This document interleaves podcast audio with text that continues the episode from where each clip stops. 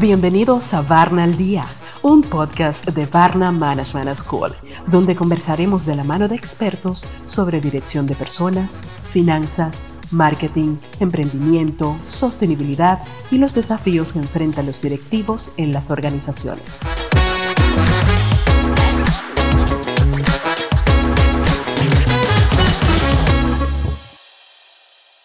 Bienvenidos a Barna al Día Podcast. En esta ocasión nos acompaña el doctor Jorge Gómez Osorio. Bienvenido. Gracias. Ah, el doctor Jorge Iván Gómez es experto en temas de estrategia, de gobierno corporativo y de dirección general. Es profesor a tiempo completo en INALDE Business School y tiene estudios en Derecho, Alta Dirección Empresarial, Alta Gerencia, Liderazgo Estratégico, Acción Política y Gobierno de las Organizaciones en universidades tanto españolas como colombianas. Es columnista en revistas especializadas y en periódicos y ha sido profesor en distintas universidades, también tanto de Colombia como de España, y ha tenido diversos cargos eh, directivos en sector público y también en sector privado. Actualmente es investigador en temas de dirección general y estrategia. Bien, un placer tenerle con nosotros, profesor. Muchas gracias. Un saludo muy especial a todas las personas que nos están viendo, escuchando. Eh, la verdad es que estoy muy contento de estar aquí en Varna porque sabemos que cuando le ayudamos a los empresarios, a los directivos, al crecimiento de sus empresas, pues eso tiene eh, réditos muy importantes para una sociedad en su conjunto. Así es. Y hoy nos gustaría que nos hablara del gobierno corporativo. Para empezar, quisiéramos preguntarle qué es exactamente esto del gobierno corporativo y cuál es su rol dentro de una empresa. Bueno, el gobierno corporativo. El gobierno corporativo eh, es un conjunto de normas, procesos y políticas que permiten el gobierno de la empresa como un todo, a través de la toma de decisiones estratégicas. Esto que acabo de decir de una manera tan conceptual, ¿qué significa? Significa eh, que es un mecanismo que le ayuda al empresario, al directivo, a tomar mejores decisiones en el marco de una colegialidad. Y vuelvo y hago eh, más precisión sobre el concepto. Busca evitar que la toma de decisiones sea una toma de decisiones individual, instintiva y emocional, y sea una toma de decisiones más racional, más reflexionada y más pensada según las circunstancias. El gobierno corporativo lo que busca es que el empresario, el directivo, tome buenas decisiones para que eso eh, implique una mejora en su organización. ¿Cuál es el rol del gobierno corporativo en las organizaciones? El rol del gobierno corporativo en las organizaciones implica eh, una palabra, que es la institucionalización de la empresa. ¿Qué significa la institucionalización de la empresa? Significa que las empresas no deben depender de personas específicas, que sean dependientes de la voluntad de uno, sino que sean eh, instituciones que dependan de procesos, políticas, procedimientos, órganos, y no haya mucho individualismo en la toma de decisiones, sino que haya más consenso, eh, haya más em, haya más posibilidades de pedir consensos, de pedir opiniones, de escuchar a los demás. En últimas, de tener un mejor juicio sobre la realidad. Porque cuando tenemos un buen juicio de la realidad, tomamos, mejores decisiones. Y no olvidemos, lo que mueve las organizaciones es la calidad de las decisiones que tomamos. Algunos empresarios podrían pensar que esa disminución de, su independencia en la toma de decisiones también le resta liderazgo. ¿Puede afectar negativamente al liderazgo de una empresa el tener un gobierno corporativo? Indudablemente, un gobierno corporativo te va a generar un poco más de lentitud, porque el dueño empresario está acostumbrado a que las cosas se hacen rápido, se cumplen eh, y todo el mundo va a la velocidad del directivo del dueño.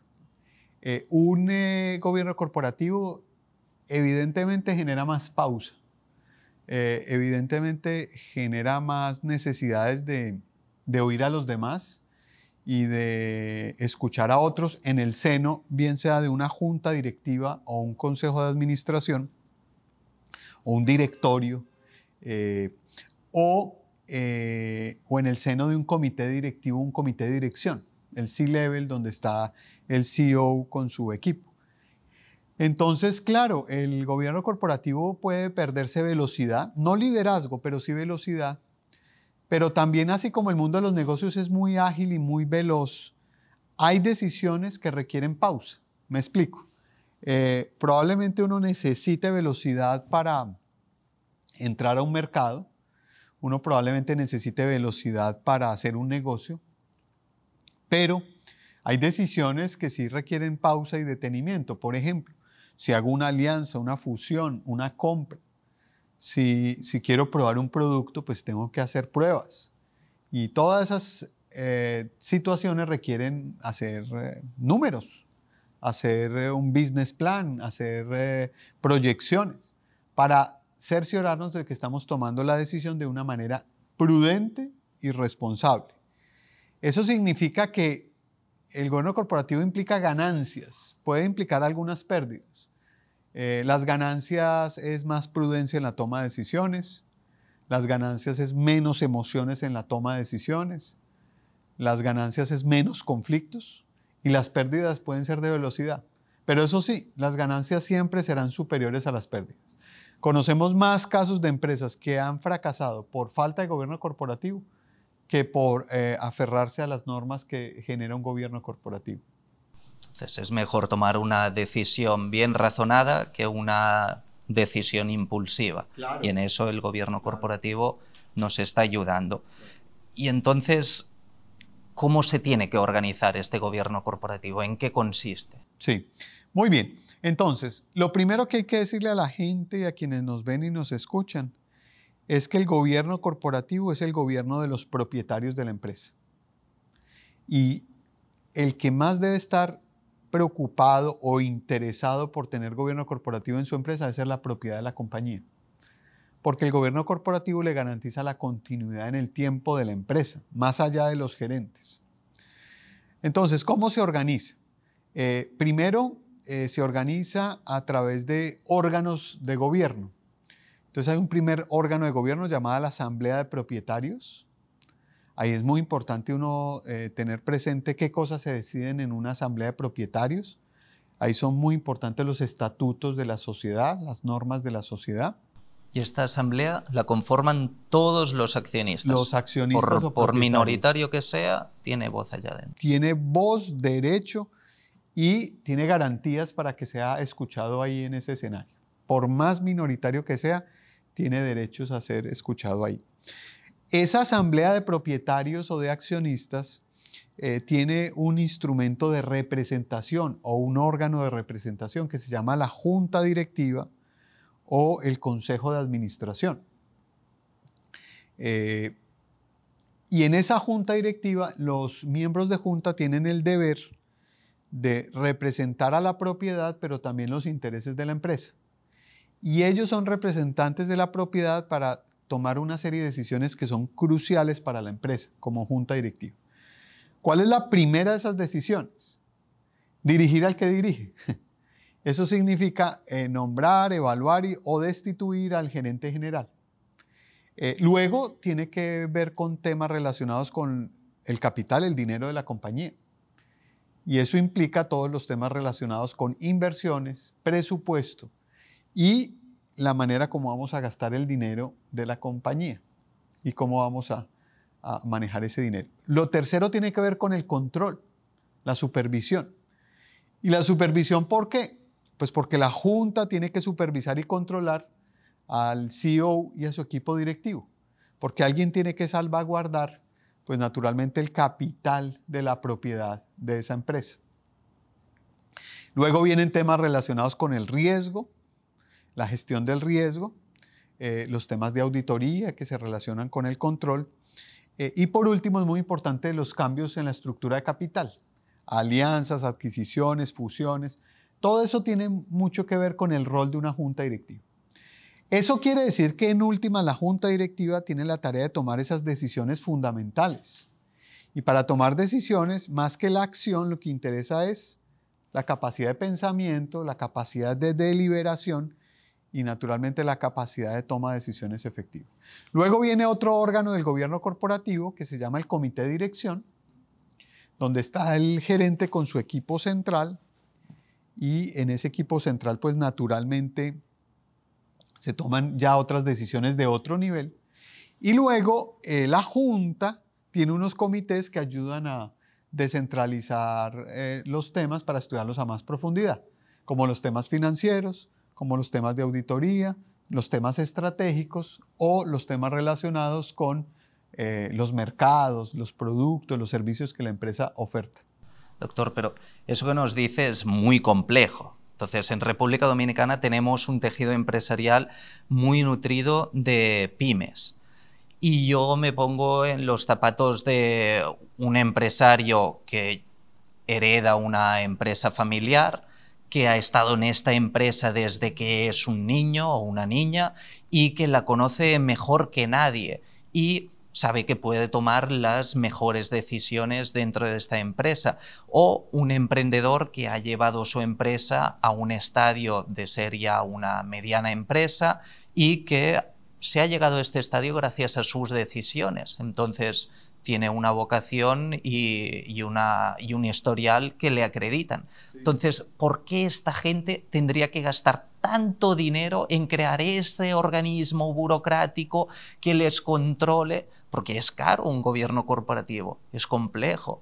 ¿Por qué deberían hacerlo y sobre todo cuándo deberían hacerlo? Ya. Pues es muy buena pregunta eh, y es de las mejores preguntas que uno puede pensar, porque una pyme probablemente me diga o te diga a ti, mira, yo no necesito junta directiva, yo para qué me voy a poner un jefe si además sí he funcionado muy bien toda mi vida. Entonces la respuesta, digamos, muy concreta es, el gobierno corporativo va de la mano con el crecimiento empresarial. Entonces, toda empresa tiene un crecimiento y normalmente cuando la empresa va bien, tiene un crecimiento ascendente. Y en ese crecimiento ascendente hay unas necesidades. Entonces, cuando la empresa es inicial, es un emprendimiento, ¿cuál es su gran necesidad? Ventas. Punto. Nada más. Nada más. Pero luego la empresa sigue creciendo y tiene una segunda necesidad. Además de vender, ¿cuál es mi segunda necesidad? Gente gente, porque ya necesita un departamento contable, legal, de mercadeo, etc. Listo, esa es su segunda necesidad. ¿En esa segunda necesidad necesita gobierno corporativo? No. ¿Por qué? Porque estoy vendiendo y estoy estructurando una compañía para que la compañía eh, siga creciendo. Luego viene un tercer momento, y es que ya la compañía tiene unos años, tiene un tamaño, pero empiezan a aparecer nuevas generaciones porque la empresa tiene unos años y tiene un tamaño. Y entonces cuando empiezan a entrar las nuevas generaciones, la segunda y tercera generación, ya empieza a ser necesario no solamente vender, no solamente organizarme, sino necesito eh, estructuras de, gobierno y estructuras de, normas. Entonces, normalmente las compañías empiezan a tener algún protocolo de familia para decir, bueno, ¿qué hacemos con los hijos que quieren entrar a la empresa? ¿Entran o no entran? Y eso es bueno eh, dejarlo establecido para que no haya conflictos. Y cuando ya las empresas tienen generaciones, tamaño, evolución, sí se requiere un gobierno corporativo sólido. ¿Por qué? Porque ya la empresa tiene que garantizar la continuidad en el largo plazo y para que haya continuidad en el largo plazo tiene que haber unas normas, tiene que haber una manera de organizarse, una manera de estructurarse. Y eso quiere decir que ya la compañía requiere, eh, tiene más complejidad, decisiones más difíciles. Eh, ya es una compañía que tiene unos estados financieros y un balance que implica más complejidad. Entonces ya no es el dueño diciendo hagamos esto, no, no, un momentico. Tenemos el, flujo de caja necesario, eh, tenemos la estructura de capital adecuada, tenemos un buen endeudamiento que nos permita eso. Porque ya el gobierno corporativo lo que hace es meditar mejor las decisiones que antes no eran tan necesarias meditar. Antes cuando el empresario comenzaba, decía, tengo plata en el banco, sí, ¿qué hago? Hágale, adelante. Ya no, porque, porque ya hay más complejidad, entonces ya tiene que mirar su flujo de caja, tiene que mirar su proyección de liquidez de un año, mirar cómo está atendiendo la deuda, mirar sus indicadores para saber si esa inversión que va a hacer no es riesgosa, es riesgosa o no. Entonces, la respuesta al gobierno corporativo es que el gobierno corporativo es un reflejo de la madurez de la empresa. Ahora, usted me pregunta, listo, entonces si soy una pyme o soy un emprendedor, ¿no necesito junta directiva? Mm, no necesariamente. No necesariamente. Eh, si soy una sociedad anónima, pues es una disposición legal. Pero, ¿qué recomendaciones damos para el que está empezando y si quisiera tomar mejores decisiones, si quisiera eh, no tener que equivocarse con su dinero? Eh, porque todos nos equivocamos, pero el hombre prudente busca equivocarse lo menos posible, o la persona prudente. Entonces, uno lo que recomienda es tener un consejo asesor. Un consejo asesor es una figura intermedia entre no tener nada y tener una junta directiva. Y el consejo asesor lo que hace es tener un grupo de dos, tres personas de alta confianza que le den consejo al emprendedor o al empresario y al darle consejo le ayuden a ver cosas, pero quien toma la decisión es el emprendedor o el empresario. Desde luego, un empresario que es capaz de aprender de sus propios errores es virtuoso. Pero si es capaz de rodearse de gente que ha cometido antes que él otros errores y es capaz de aprender de los errores ajenos, es todavía más inteligente. Es mucho más inteligente, porque es que cuando uno aprende de, sus errores, eso es una persona eh, inteligente, pero cuando aprende de los errores de los demás es un sabio. Y ya sabemos, por toda la literatura en negocios, en casos, lo que hemos visto en la calle con empresarios de América Latina, ya sabemos que la naturaleza humana es, es, difícil y compleja y si uno no se rodea bien en las empresas, si uno no se apoya bien, si uno no pide consejos, si uno no estudia, porque el empresario no puede ser solo empírico, pues naturalmente eh, lo que uno hace es que está llevando la empresa a cometer errores que son costosos. Entonces, ¿qué más inteligente que uno saber quiénes se han equivocado para uno no cometer los mismos errores? Y claro, cuando somos empresarios, tenemos poder. Y cuando eh, tenemos poder tenemos un sesgo y es creer que todo lo que hemos hecho eh, hasta el momento depende de nosotros. Y mentiras. Hay muchos factores que eh, predicen el éxito. Hay suerte, hay, hay, hay, hay, momentos donde se toman decisiones que salieron bien, pero son muchos factores que no, que nos permiten saber que para poder eh, hacer las cosas bien, pues se requiere juicio, capacidad, rodearse bien, responsabilidad y sobre todo darnos cuenta que hay que quitar el ego de la mitad. Cuando somos empresarios tenemos poder y el poder nos hace creer desde el ego que somos omnicapaces, omnisapientes, que todo lo podemos. Y eso pues naturalmente nos lleva a tomar malas decisiones.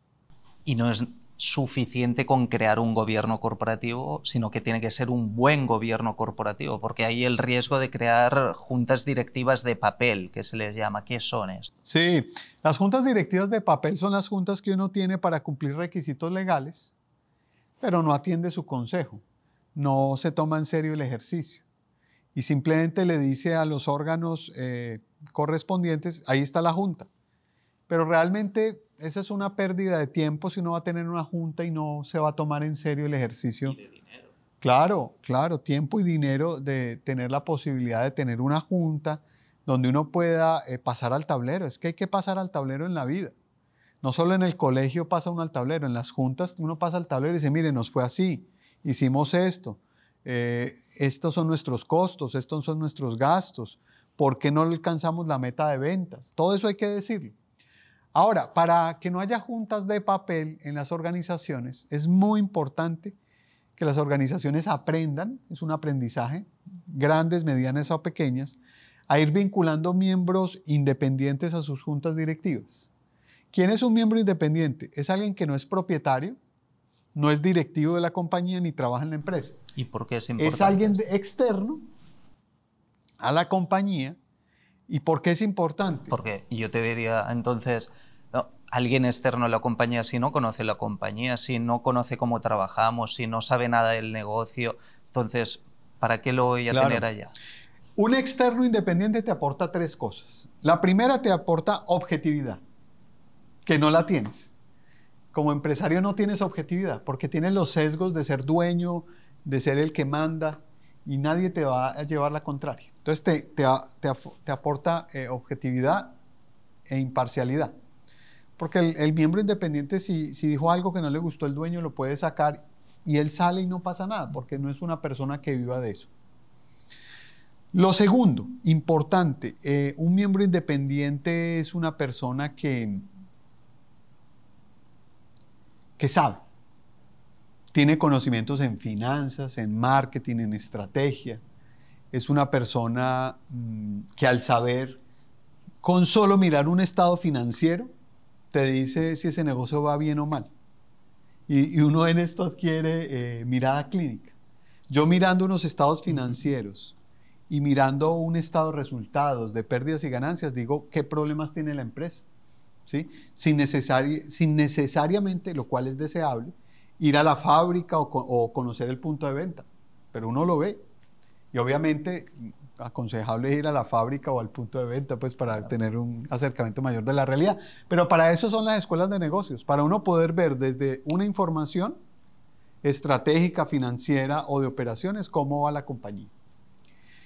Y lo tercero, aportan prudencia. Ejemplo, el dueño dice, mire, tengo que comprar este negocio ya rápido porque es una gran oportunidad. ¿Qué dice el miembro independiente? Despacio. Ya hizo la debida diligencia, ya vio los números de esa empresa, eh, si está revisando bien. El sector en el que usted está comprando, si es un sector de crecimiento o es un sector de, de crecimiento. Porque no es lo mismo uno comprar acciones de una compañía informática o una compañía basada en Internet a comprar acciones de una aerolínea, O de un hotel en tiempos de complejidad y de, cuarentenas. Entonces, eso todo te lo aporta un miembro independiente. En último término, cuando tú tienes juntas directivas reales con miembros independientes que te aportan, tú lo que estás haciendo es eh, invitando a tu empresa a tener más conocimiento para que eso te ayude a tomar mejores decisiones de negocio. Y muchas veces esos miembros de junta independientes están en otras juntas. ¿Y qué te pueden decir una junta? Mire, yo de usted me pensaría mejor esa decisión. ¿Por qué? Porque ya nos equivocamos en la junta de la empresa Y donde yo participo. Entonces, claro, cuando tú te nutres de gente capaz, experimentada, con conocimientos, pues eso va a mejorar tu posibilidad de escuchar consejos para tomar mejores decisiones. ¿Cuál es el mayor riesgo del gobierno corporativo? El del llanero solitario. ¿Qué es el llanero solitario haciendo esta metáfora? Es como el empresario solitario que todos los días toma cientos de decisiones sin pensarlas, sin, meditarlas a fondo, sin tener quien las contraste, sin tener reflexión o debate. Y obviamente eso eh, aumenta los niveles de riesgo y eso está demostrado en el gobierno corporativo. Un solo ejemplo. Cuando un banco va a prestarle dinero a un empresario, lo primero que debe preguntarle es, ¿usted tiene gobierno corporativo? Entonces, si el empresario le dice, no, no tengo, ¿qué hace el banquero? Sube la tasa de interés porque percibe más riesgo. Mm. Si tiene gobierno corporativo, sabe que es una persona que toma decisiones con un poco más de reflexión y de, y de detenimiento. Excelente la explicación. ¿Y hay algunos sectores donde esto de las juntas directivas de papel se den con más frecuencia? Sí, claro. A ver, eh, las juntas directivas en los países, eh, según el nivel de responsabilidad de riesgo, están reguladas y reglamentadas. Me explico. Cuando una compañía cotiza en bolsa, obligatoriamente debe tener gobierno corporativo sólido. No puede ser de papel, si no, la gente se puede ir a la cárcel. Y por eso la superintendencia pide las actas de, los comités. Claro, exactamente.